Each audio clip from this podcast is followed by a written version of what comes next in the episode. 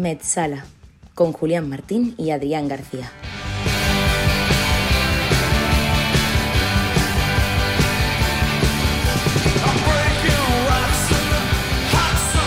Hey, ¿qué tal? Muy buenas. Bienvenidos a Metzala, el podcast de fútbol que va más allá del verde. Una semana más estamos aquí para hablar de esas historias que se quedaron fuera de la historia. Les habla Adrián García y conmigo Julián Martín. ¿Qué tal por ahí? ¿Qué tal, Adrián? Saludos. Aquí expectantes, ¿no? A ver qué sale hoy, ¿no? Seguimos hacia adelante y hoy además con un programa especial, distinto. Bastante especial, a ver qué, qué nos depara este informe de, de la purria, ¿no? Exactamente. Este informe de, de chascos blancos, ¿no? Exactamente, de fiascos blancos, porque hoy nos toca cambiar de formato, cambiar de estilo para calmar vuestros deseos. Hoy toca hablar de esos pocos bendecidos que, por lo que sea, no triunfaron en el Real Madrid.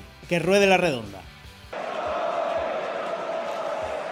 Buenas tardes a todos y bienvenido a este magnífico lugar como es el Estadio Santiago Bernabéu. A partir de hoy, tal y como soñabas de niño, este es tu estadio, esta es tu camiseta, este es tu escudo y esta es tu afición.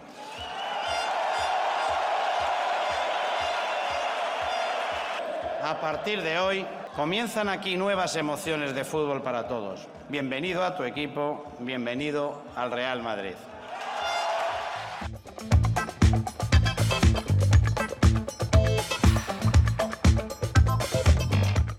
Bueno, y tras esa bienvenida de, de don Florentino Pérez, pues comenzamos este equipo de investigación de, de los fichajes rana, con 10. Bueno, 10. Hacemos trampa porque Exacto. de esas 10, 3 son parejas, son packs, lo que hemos denominado packs. Packs que además son paquetes. Este primer pack es el pack balcánico y es el pack compuesto por Perica Ognienovic y Elvir Baljic, dos jugadores de la antigua Yugoslavia, que bueno, que, que vinieron a dar con el Madrid y no salió bien la cosa.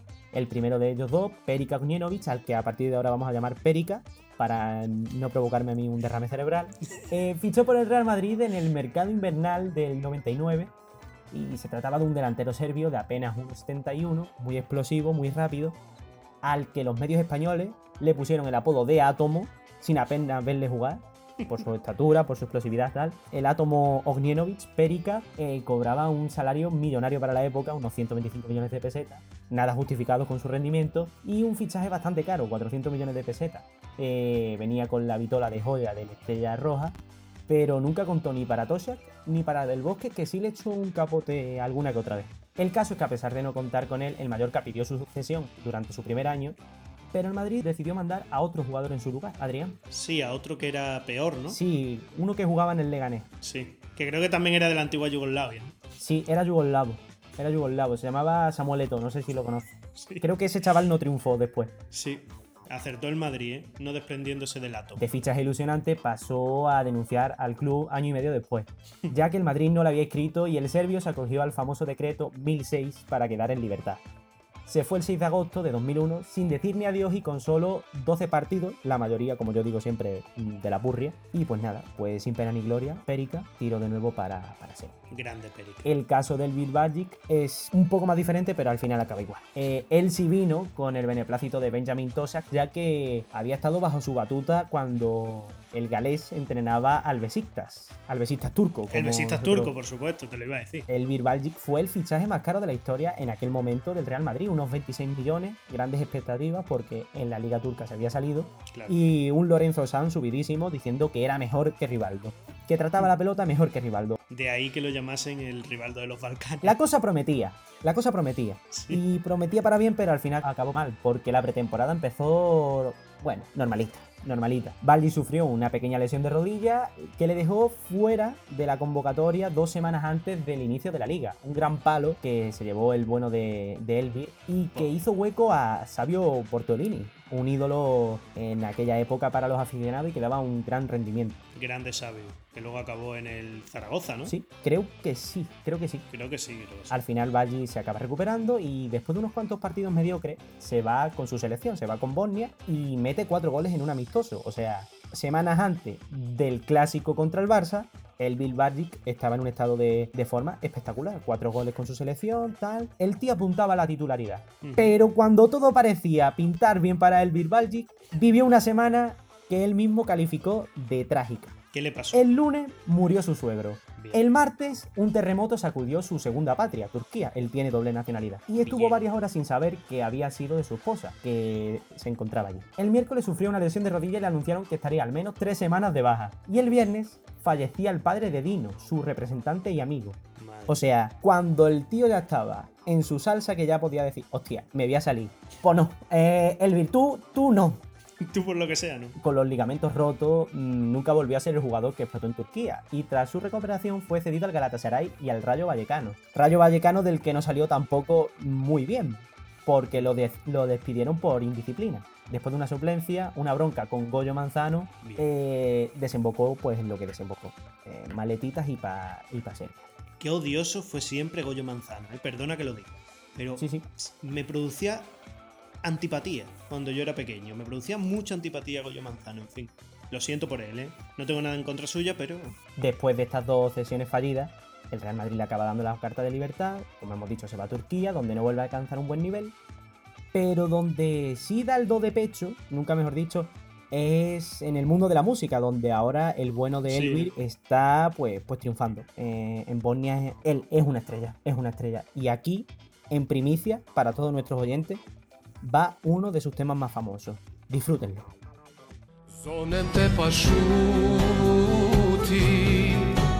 Da ti čujem glas Svašta prešuti Al ne mogu laži o nama Proći će sto Al se neće voljet ko nas dvoje niko Zaboravljaš me impresionante. Absolutamente impresionante. Pelo Un de tema, punta, pelo de punta. tema muy eurovisivo, ¿eh, Julián?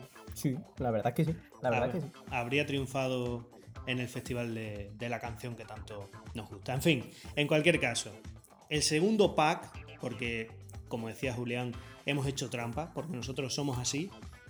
Queríamos hablar de 10 fiascos del Madrid, pero como son tantos, pues decimos, pues bueno, metemos alguna que otra trampa. Claro. Y el segundo pack es el que nosotros hemos denominado como el pack de la Roma. Walter Samuel y Talentino Casano. Casi Ojito. nada, ¿eh? Ojito. Aquí se vienen cositas. El Pesos primero, pesados, ¿eh? Sí, sí, sí. Nunca mejor dicho. Pe- Lo de pesos, pesos pesados. pesados. Sobre todo por el segundo. El primero de ellos, Walter Samuel, argentino, apodado en Italia como Il Muro, llega a el Real Madrid en 2004. Era un defensa inexpugnable, además un Gran defensa nivel. de estos férreos, con garra, argentino, que dominaba todo el calcio italiano y que llegó a, a Madrid para paliar un poco esa salida de Fernando Hierro. Llega en Ujú. 2004, pero el Madrid no había terminado de encontrar a ese sustituto de Fernando Hierro. Y en las altas esferas del Bernabéu pensaron que Il Muro Samuel iba a ser la opción. El caso es que se equivocaron. Samuel duró una temporada en el Real Madrid, jugó 40 partidos entre todas las competiciones, o sea, fue importante, jugó casi siempre, pero con un nivel muy, muy, pero que muy bajo, con muchas cantadas atrás, muy bajo. Jugó 40 partidos, anotó dos goles como te digo, y después se marchó al Inter de Milán. En el Inter de Milán, aunque tuvo alguna que otra etapa eh, con lesiones, volvió a ser indiscutible y volvió a disfrutar de una segunda juventud en Italia. Tras pasar por el Inter, no sé si sabes Julián, en el equipo que se retiró Samuel, Mm, la verdad es que me pillas un poco en blanco ahora mismo. es el que menos te esperes, el Basilea. Eh, bien, O sea, bien, bastante bien. Boca Juniors, Roma, Real Madrid, Inter y Basilea. Acabó en el Basilea. De hecho, Bien, bien, bien. eh, participó en la Copa Europa con el Basilea en estos años buenos que tuvo el equipo suizo y ahí terminó su carrera. El caso es que el fichaje de Samuel le costó al Madrid 25 millones, que por aquella época era una barbaridad. Además con él se empezó a crear el mito de que todo el central que fichaba el Madrid era un fracaso absoluto, algo que luego remedió Pepe, que fue el primer central que fichó el Madrid que volvió a responder, pero con él se crea ese mito. cuesta 25 millones y se va al año siguiente por 9 millones. O sea, el Madrid pierde 16 millones de euros en un solo año. Y tú me dirás, Julián, bueno, pero ¿tendrá este hombre alguna anécdota? ¿Algo que contar de su paso por el Real Madrid? Bueno, pues como buen argentino, como hombre de garra, no le gustaron demasiado eh, los pitidos que recibía semana tras semana en, en el Bernabéu. Y en medio de la temporada, cuando el Madrid ya tenía todo absolutamente perdido, el equipo era un absoluto desastre, al bueno de Walter Samuel, tras haberla pifiado en el primer gol del partido, anotó ante el terrible Albacete y se encaró con la grada llevándose las manos a los oídos como diciendo, ahora que, ahora que, no os escucho. Lógico, lógico. Yo lo haría también.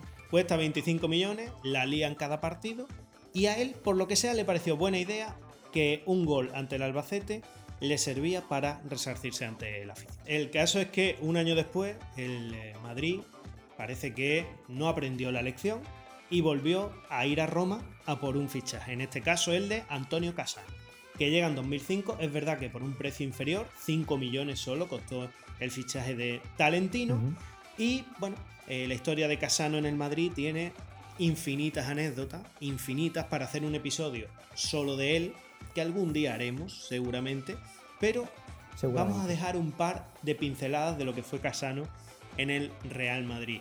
Él estuvo en el equipo blanco dos temporadas.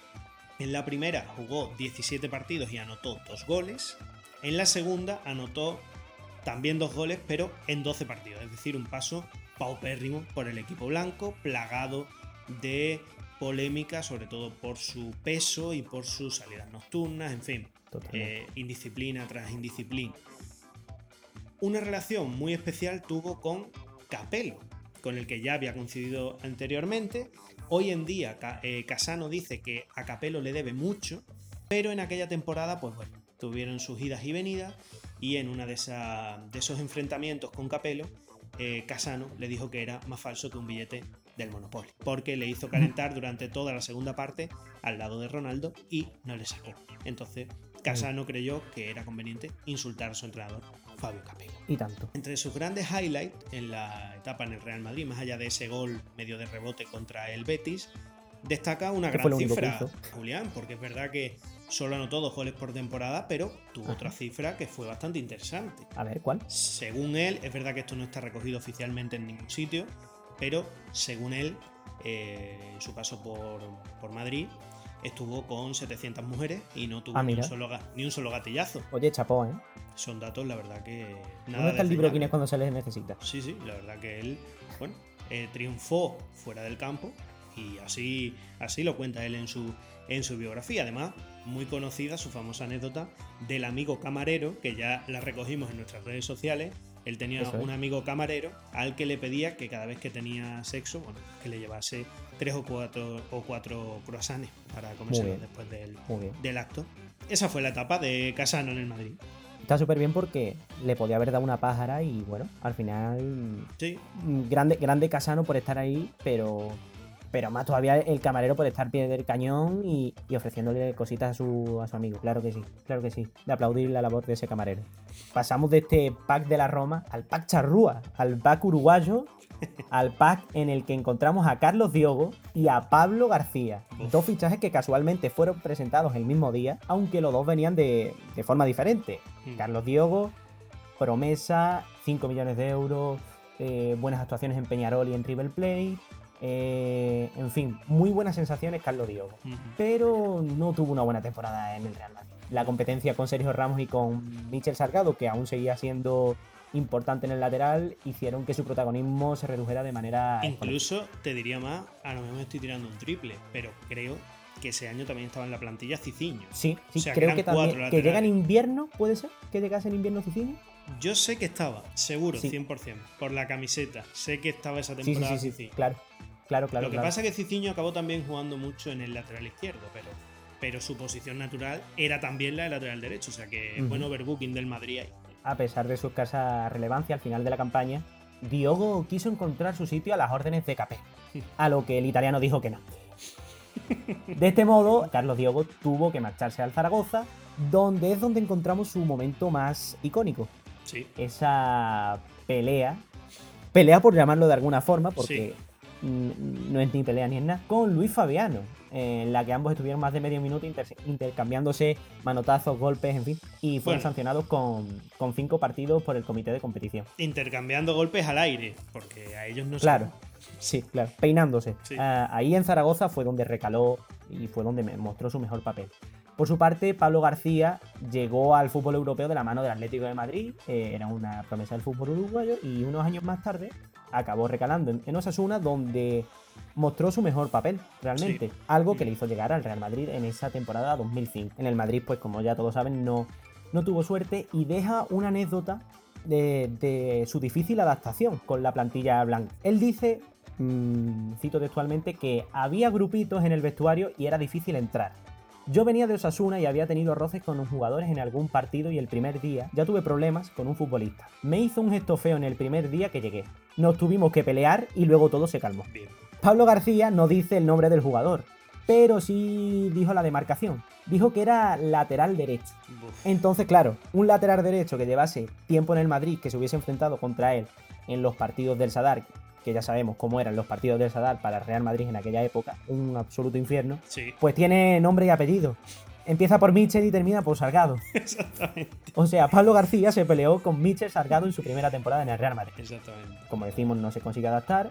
Fue cedido a Celta, fue cedido a Murcia, con los dos desciende. No está mal. Así acabó su contrato en el Real Madrid en, 2000, en 2008. No está mal, ¿no? la verdad que, que dos de dos. Además que recuerdo el fichaje de Pablo García, éramos muy pequeños tú y yo, pero el fichaje de Pablo García lo recuerdo porque era aquella época en la que años antes había salido Maquelel, el Madrid seguía empeñado en encontrar a alguien para su centro del campo, un tipo duro, que segara todo lo que pasara por su, por su zona y creía que Pablo García podría ser ese hombre. Era el típico mediocentro, centro algo tosco, pero era fuerte, era aguerrido como buen uruguayo. El caso es que en el Madrid no triunfó.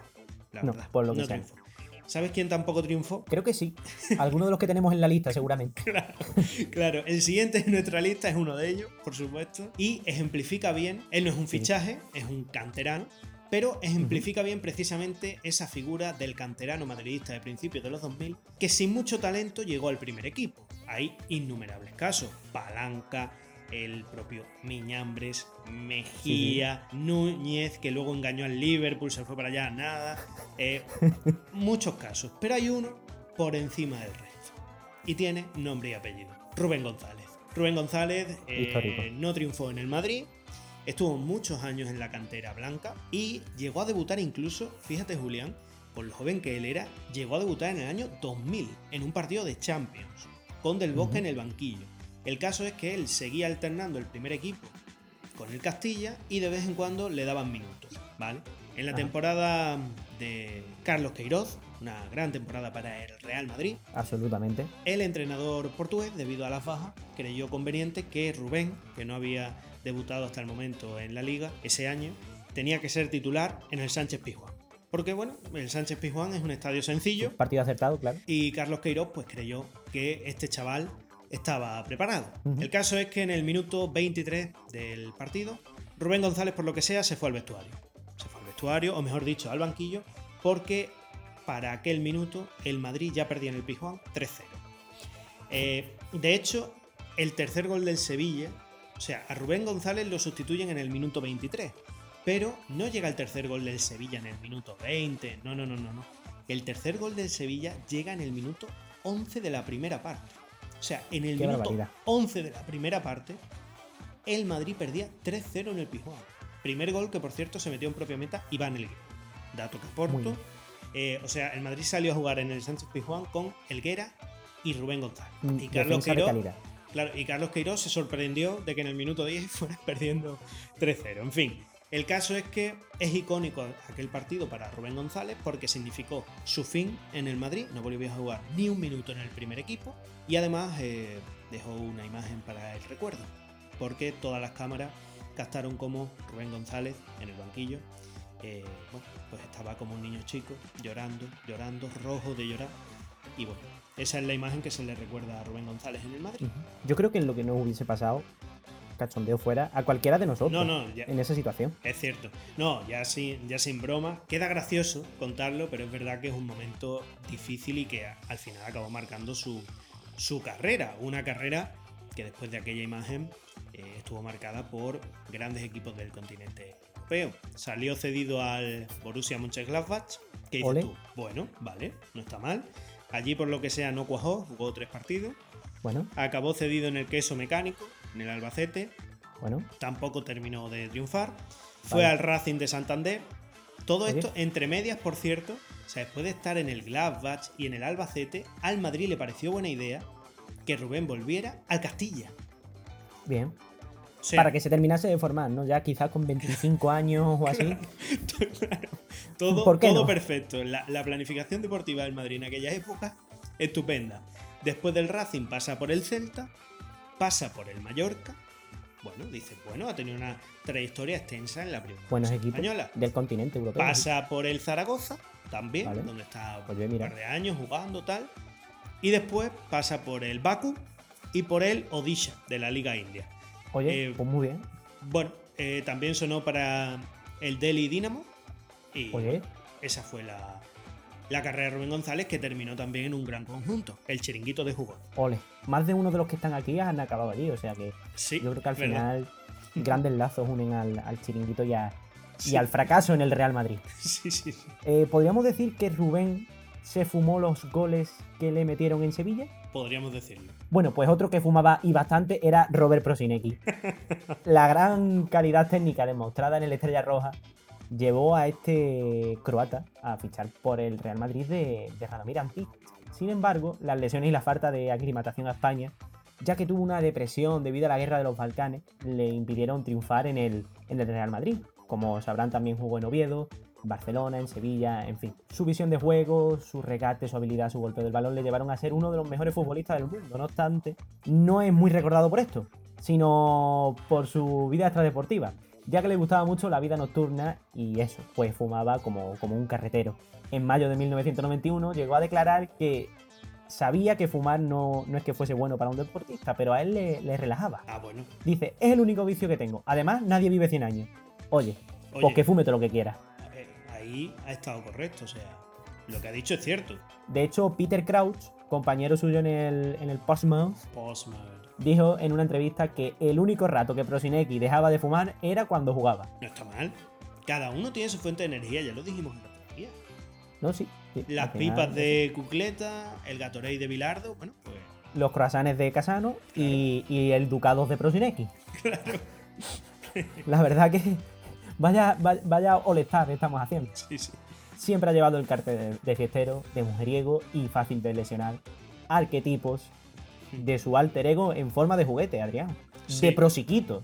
Una parodia de una marca de coche en la que Prosinecki no dudó en participar, algo que habla muy bien de su sentido del humor. Vámonos de fiesta. Prosinecki en su nuevo negocio, Prosiquito. Abrázalo y escucha una estrella del fútbol. Vámonos de fiesta. ¿Te gusta? ¿Y si pulsas este botón? Se lesiona como siempre. Fabuloso. Cuando lo pones en el césped, se cansa y se desmaya.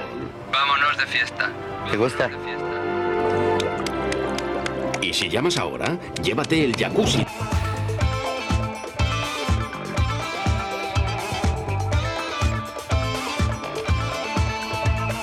Y después de Prosinecki, tenemos en la lista a alguien a quien también se le conoce por sus vicios, Julián.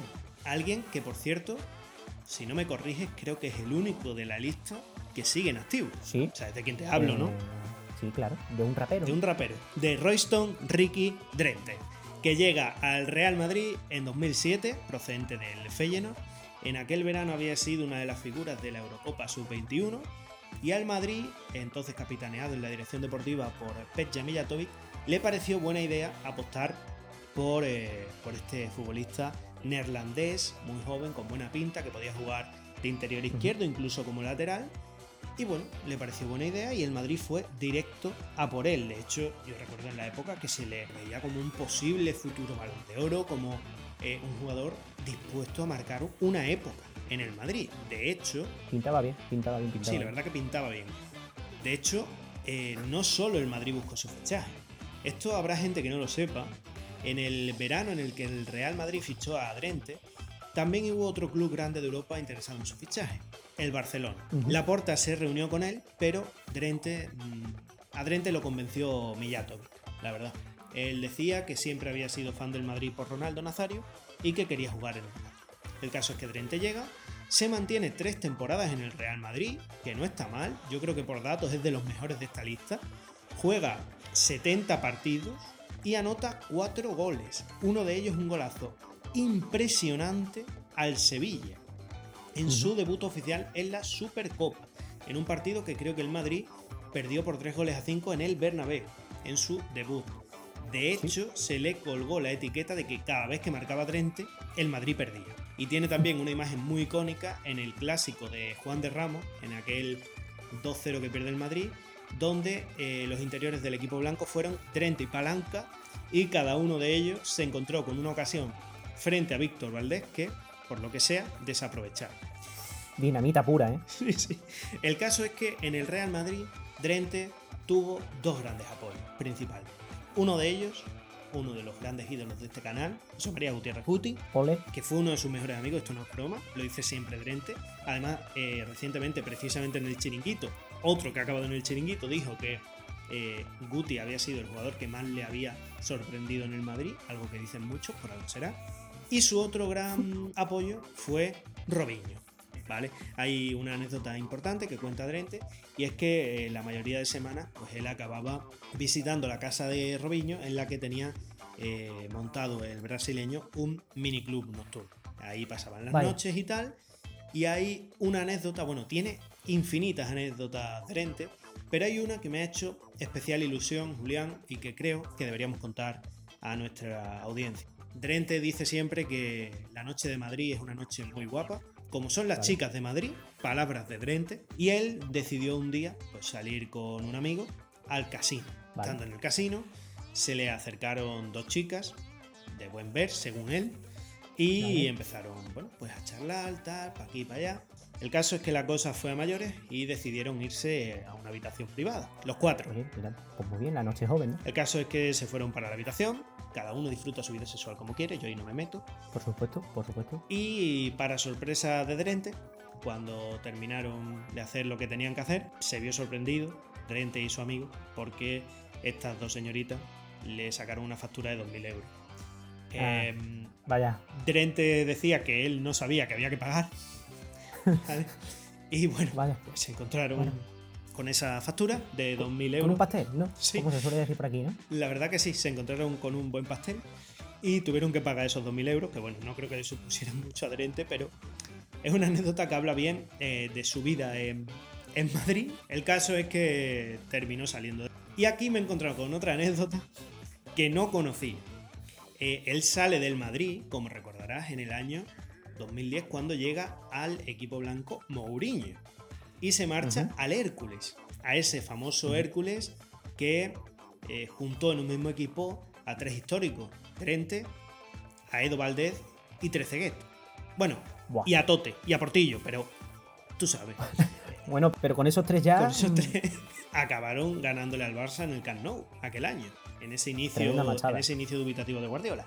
El caso es que se va al Hércules porque él hace la pretemporada con Mourinho, dice que Mourinho cuenta con él y que el último día de mercado, el día 31 de agosto, Mourinho le llama y dice, oye, Royston, que, que te tienes que ir. Y él, pero mister, como que me, que me tengo que ir, si he hecho buena pretemporada. No, no, no, no, que, es que tienes que buscar equipo, es que te tienes que ir. Y él, pero ¿cómo, cómo es eso posible, eh, José? ¿Cómo es eso posible si, si usted estaba confiando en mí? Dice, ya, ya, pero es que no es cosa mía, es que lo dice Valdano. Y entonces, pues, Drente se tuvo, se tuvo que ir. El caso es que después del Hércules pasó por el Everton, por el Reading, por la Liga Rusa, por la Liga Turca y también por la Liga de los Emiratos. Luego volvió a Holanda, jugó en el Sparta de Rotterdam y también jugó en un equipo impronunciable, los eh, Kazuke Boys o algo así, de la liga, de la tercera liga holandesa, o bueno, un rollo así, antes de fichar por su equipo actual, el Racing de Murcia, al que llegó por su primo, un ídolo para nosotros, Rajik Van La Parra, Ole, grande Valda que está en el Logroño. Eh, surrealista. No, no puedo decir nada más. Surrealista. Surrealista. Hablabas antes de juego, Adrián, hablabas antes de chicas. Sí. Pues hay otro de nuestra lista que, que también ha tirado por esa parte, por el juego, por las El chicas. torero, ¿no? Es el torero, es el que muchos nos han pedido ya Sí. y toca, señoras y señores, toca hablar de Don Thomas Gravesen, un jugador danés cuya contundencia en el campo le llevó a pasar por el Hamburgo y aterrizar en la Premier League de la mano del Everton. En el equipo inglés hacía el papel de box to box, era un todocampista. Creo que fue considerado en una de sus temporadas en el Everton uno de los tres mejores centrocampistas de la liga No está mal. y Arrigo Sacchi, el director deportivo del Real Madrid, se fijó en él y se lo trajo a España. Su misión era suplir la posición de Makelele. Exacto. El problema es que no estaba acostumbrado a ser centrocampista defensivo, pero, pero ¿quién lo diría? ¿Quién lo diría? Porque es que justo con su llegada eh, se ganó el apodo de Ogro o Shrek, también como, como lo conocían. Creó sin querer uno de los regates más extraños del fútbol, la gravesiña, en el que el arte y, y la vistosidad eh, se ponían al servicio de la integridad física y pronto llegaron las lesiones. Pues su forma de vida de na- naturista le impedía tomar medicamentos. Al final su paso por el Madrid fue con más penas que gloria. No podemos olvidar su famosa pelea con Robinho en la temporada 2006-2007, algo por lo que Capello lo acabó sentenciando y acabó siendo traspasado al Celtic de Glasgow, donde solo duró un año. Acabó volviendo al Everton, donde solamente también estuvo un año, entró en paro y tras no encontrar equipo decidió retirarse. Solamente tenía 32 años cuando colgó las botas. Se retiró joven. Se dedicó a los asuntos económicos, comenzó a invertir en bolsa y obtuvo cuantiosos beneficios, algo que le hizo mudarse hacia Las Vegas, donde vive en una mansión de 6 millones de euros en la que tiene como vecinos a Nicolas Cage o Andrea Gassi. ¿Vale? Durante su, su carrera futbolística, no solamente se dedicaba a jugar a fútbol, también vendía piezas de coche, ya que le ayudaba a mantener un hor- un horario ordenado y cierta disciplina lo que también compaginaba con juegos de carta. Y es que con los juegos de carta, el danés ha llegado a amasar una gran fortuna de más de 80 millones de libras. No está mal, ¿eh? Vamos, más de 80 millones de libras lo que ganaba en una noche. O sea que una tremenda barbaridad, aunque también se dice que, que llegó a perder en alguna que otra noche 50 millones de libras. Ah, bueno. O sea, las gallinas que entran por las que salen. Exactamente. No pasa Aún nada. así, mentalidad de tiburón, Gravesen, Ujú. Como en el centro del campo. En lo económico le ha ido estupendo. En el amor, él le costaba un poquito, pero bueno, decían que era tímido, que a su primera novia no se atrevió ni a pedirle el teléfono móvil, pero tras su estancia en Miami, pues se enamoró de, de una chica normalita. eh, se enamoró de la actriz porno Kira Eggers, una de las 100 mujeres más sexy del mundo, según la revista FHM. Y en la actualidad ya no está con ella, pero no ha perdido el tiempo tampoco. Ahora está con la modelo checa Camila Pers, con quien tiene una relación bastante estable. Es muy común verlos a los dos pues, en las mesas de, de cartas y, y de juego de, pues, de la capital del vicio. Sí, bueno, una pareja normal en Las Vegas. Pues sí. Ese fue el paso de Gravesen, el único futbolista de la historia del Real Madrid al que han vitoreado por pegar patadas, Sí. básicamente. Qué grande. Y otro futbolista que no triunfó en el Real Madrid, porque no triunfó, Julián, fue. Por lo que sea. por lo que sea, fue Julien Faubert, extremo Ajá. francés que jugaba en la derecha, que llegó al Real Madrid en enero del 2009.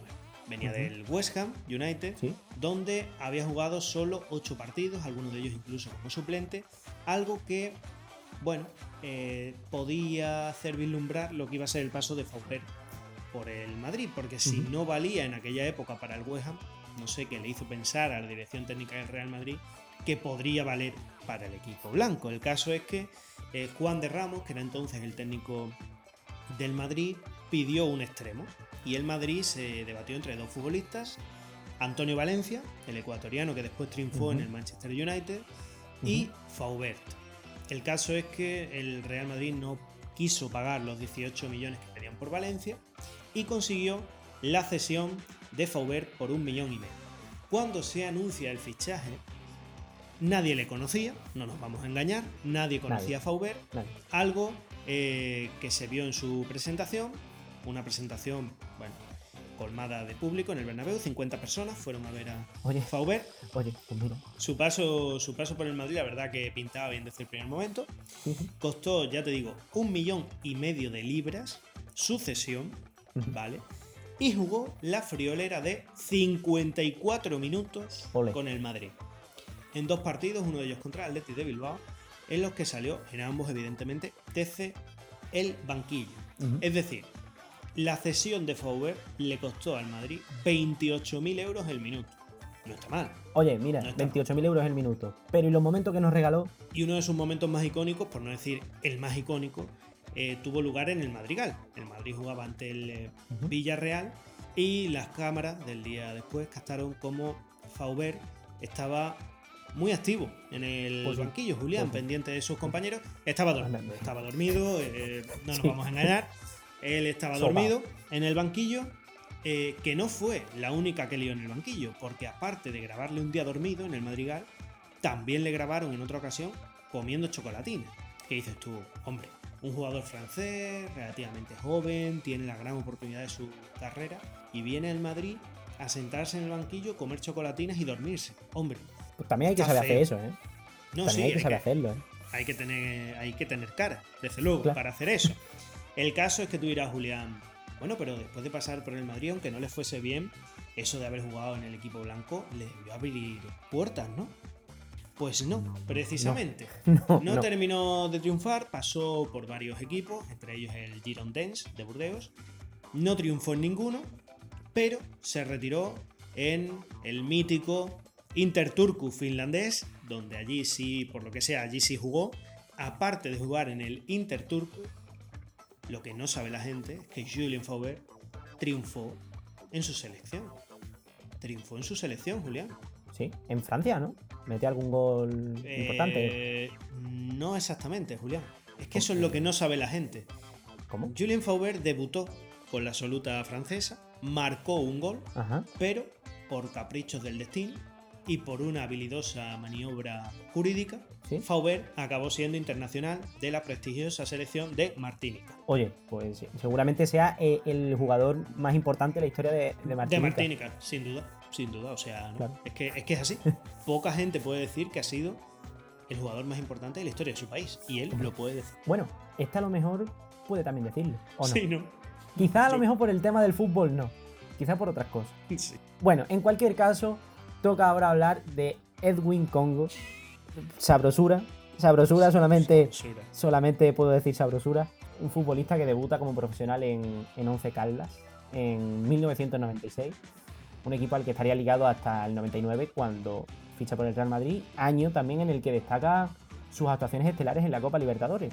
Un equipo que más tarde acabaría ganando el trofeo sudamericano y que ya en su primera participación en este 1999 ya empezó a dejar pues eso, notas de lo que podría venir en el, en el futuro.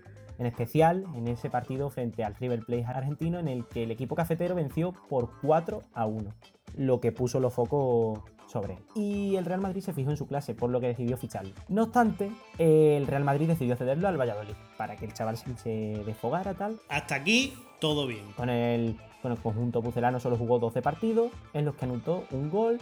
El Madrid lo volvió a ceder dos veces más, una al Vitoria de Guimaraes y otra al Toulouse. En 2001 vuelve al Real Madrid y se queda.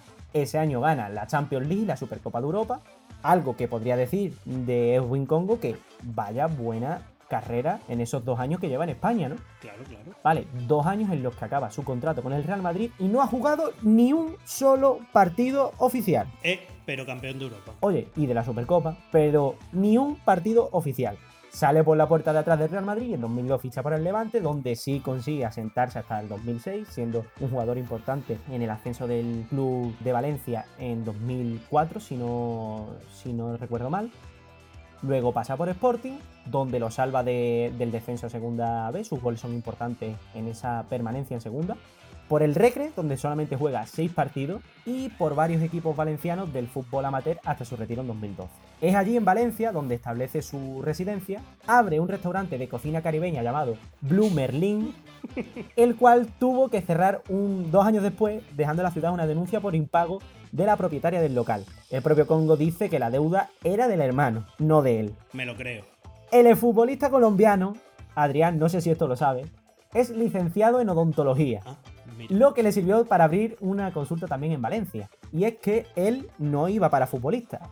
Él probó en el equipo de su barrio y le dijeron que no valía para el fútbol. Vaya, parece que en un barrio de Colombia se dieron cuenta de que Edwin Congo pues era, era bien sabrosito y bien todo lo que tú quieras y muy buena persona y tal, pero que, que para pegarle patadas a un balón pues, pues no. No servía. Entonces eso, él estudiaba odontología y en su universidad, en Manizales, jugaba, jugaba al fútbol, que es precisamente allí, en Manizales, o sea, donde reside el 11K. Después de ese cierre del restaurante, él se volvió a su país hasta que unos años después el chiringuito de jugones cuenta con él y desde entonces pues se convirtió en un habitual en todas las noches, las late late nights de, de este nuestro país.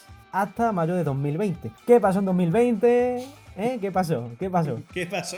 Edwin Congo detenido por una presunta involucración en un caso de tráfico de estupefacientes y pertenencia a organización criminal. Ole, ole y ole. Vámonos ahí el dentista. Sabrosura, Qué sabrosura. grande, tío, qué grande. En fin. Poco después fue puesto en libertad y en la actualidad es ojeador internacional del Racing de Murcia, del polémico también Morris Pañuelo, al que llegó en su momento con el hermano de Pogba, Matías Pogba, Exacto. y bueno, y que podemos decir que eh, uno de los artífices del fichaje de Royston Drenthe es Edwin Congo, o sea que el tío de momento está cumpliendo como ojeador, ¿eh?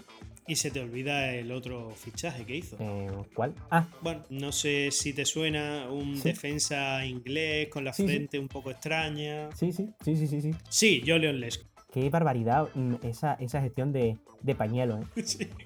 No llegó a jugar al final. No, no, no, no. Es que él resulta que, que al final le dijeron, oye, que este te quiere contratar. Y dice, ¿cómo? ¿Racing Claro, qué? claro. O sea, anunciaron a Lescos, pero se ve que el propio Lescos no, No, no lo No sabía. lo sabía. No lo sabía.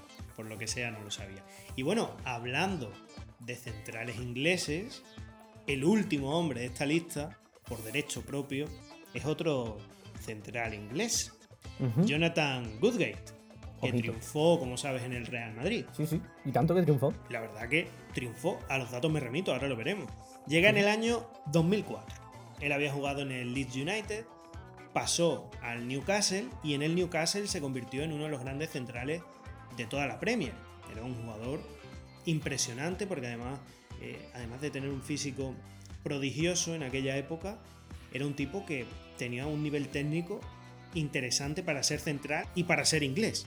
Algo que empezó a despertar el interés de algunos equipos, entre ellos el del Real Madrid, que eh, vio bien eh, desembolsar 22 millones de euros por el bueno de Jonathan. Ya se sabe que la historia de los británicos en el Madrid no suele ir muy bien, excepto el caso de Steve McManaman y David Beckham, entre comillas.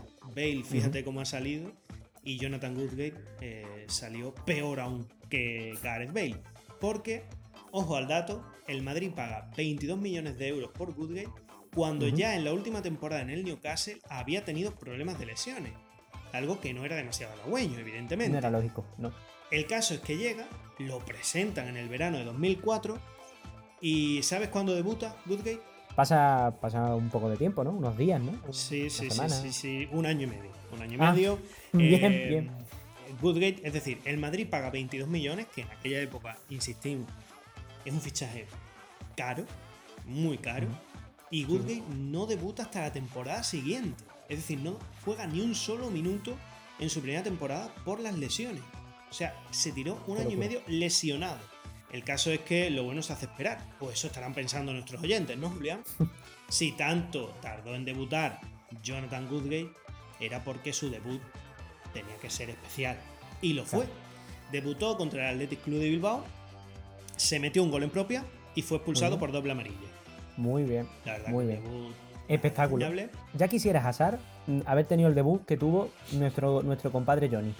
Eh, debutó con gol, eso es cierto. O sea, un remate suyo con la cabeza acabó entrando Un al fondo de las redes. Un testarazo. Ya está, ya está. Eso- Imparable. Esos son datos. Eh, después de aquel debut, un tanto bueno, complicado, eh, Goodrich llegó a jugar la friolera de 10 partidos con el Madrid en dos años, Muy bien. donde mm, su gran dato, que le hace valedor de, de estar el último en esta lista, es que en esos 10 partidos tuvo tiempo de marcar dos goles en propia meta. O sea, aparte del de su debut, se anotó otro. Creo que incluso fue expulsado, además de saber otra más. O sea que sus partidos se contaban como, bueno, como absolutas calamidades. Y además yo eh, es un jugador al que sí recuerdo Y es verdad que era verlo y, y decía, uff, ¿cómo ha podido llegar este tío al Madrid? Y el caso es que luego cuando se marcha, en Inglaterra vuelve a hacer buena carrera, acaba en el Tottenham. Sí, O sea, acaba en el Tottenham siendo importante y entrenado incluso por Juan de Ramos. sí, O sea, sí. eh, Woodgate tuvo una carrera excelsa en, en Inglaterra y fue un jugador de Premier y un central importante en la Premier League. El caso es que el caso de Woodgate, Julián, demuestra pues que por mucho que se empeñe Florentino en todas sus presentaciones, no todo el mundo está hecho para jugar en el Real Madrid.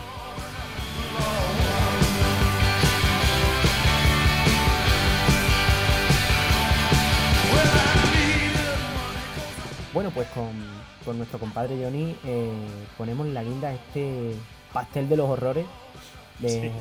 esta, este este Hall of, Hall of Shame, A mm, este, paseo de la de vergüenza. agrio.